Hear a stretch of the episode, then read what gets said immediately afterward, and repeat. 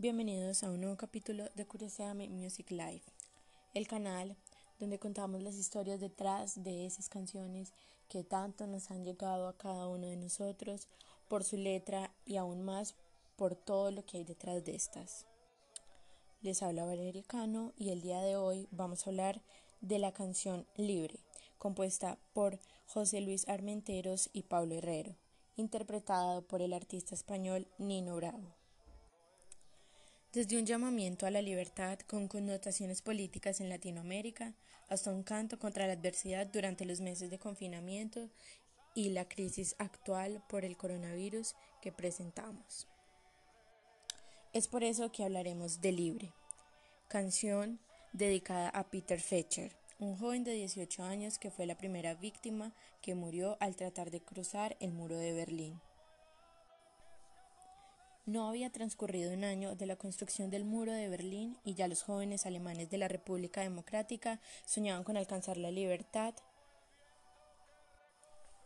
desafiando la estricta vigilancia a una frontera que dividía la Alemania con el régimen marxista y una Alemania eh, basada en un régimen capitalista donde las personas podían alcanzar todos sus sueños y quedaron divididas y familias fueron separadas. Como en una parte de su canción dice, detrás de el alambrada quedó su familia, su ciudad, y el plan para regresar consistía en esconderse en un taller de carpintería cerca del muro para observar el movimiento de los guardias y poder saltar desde una ventana en el momento adecuado hasta el llamado corredor de la muerte, esa franja de tierra entre el muro principal y el muro paralelo que recientemente se había empezado a construir. Después de este, correr por el mismo hasta una pared cercana en el distrito de Berlín Occidental. Cuando intentaba escalar el muro, los guardias de Grenzópolis le dispararon. Aunque Peter alcanzó a llegar al segundo muro, fue alcanzado en la pelvis a la vista de que cientos de testigos. Cayó de nuevo hacia el corredor de la muerte del lado este, donde quedó a la vista de gente situado en el occidental entre el cual se incluían muchos periodistas. A pesar de sus gritos de súplicas, según múltiples testigos, no recibió ayuda médica del lado occidental. Solo pudieron tirarle un botiquín, pero no sirvió de mucho. Peter se desangraba hasta morir aproximadamente una hora más tarde.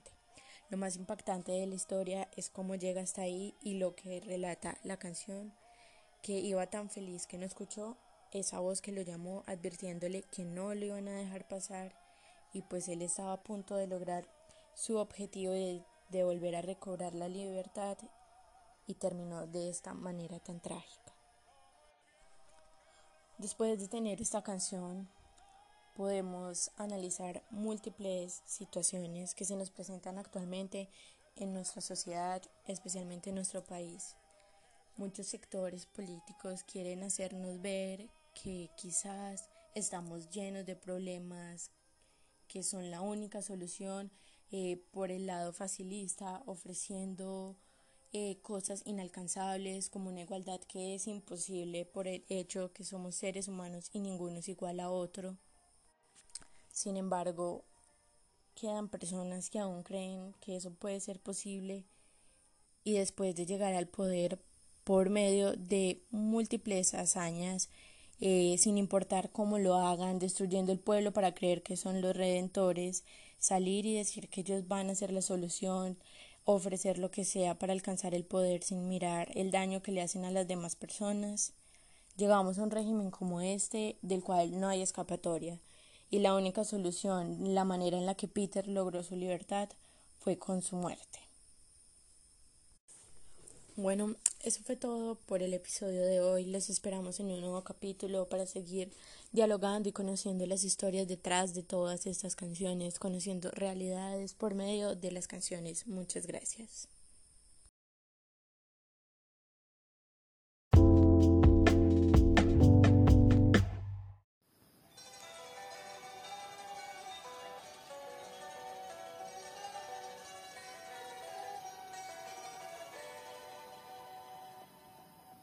Casi 20 años y ya está cansado de soñar. Pero tras la frontera está su hogar, su mundo y su ciudad.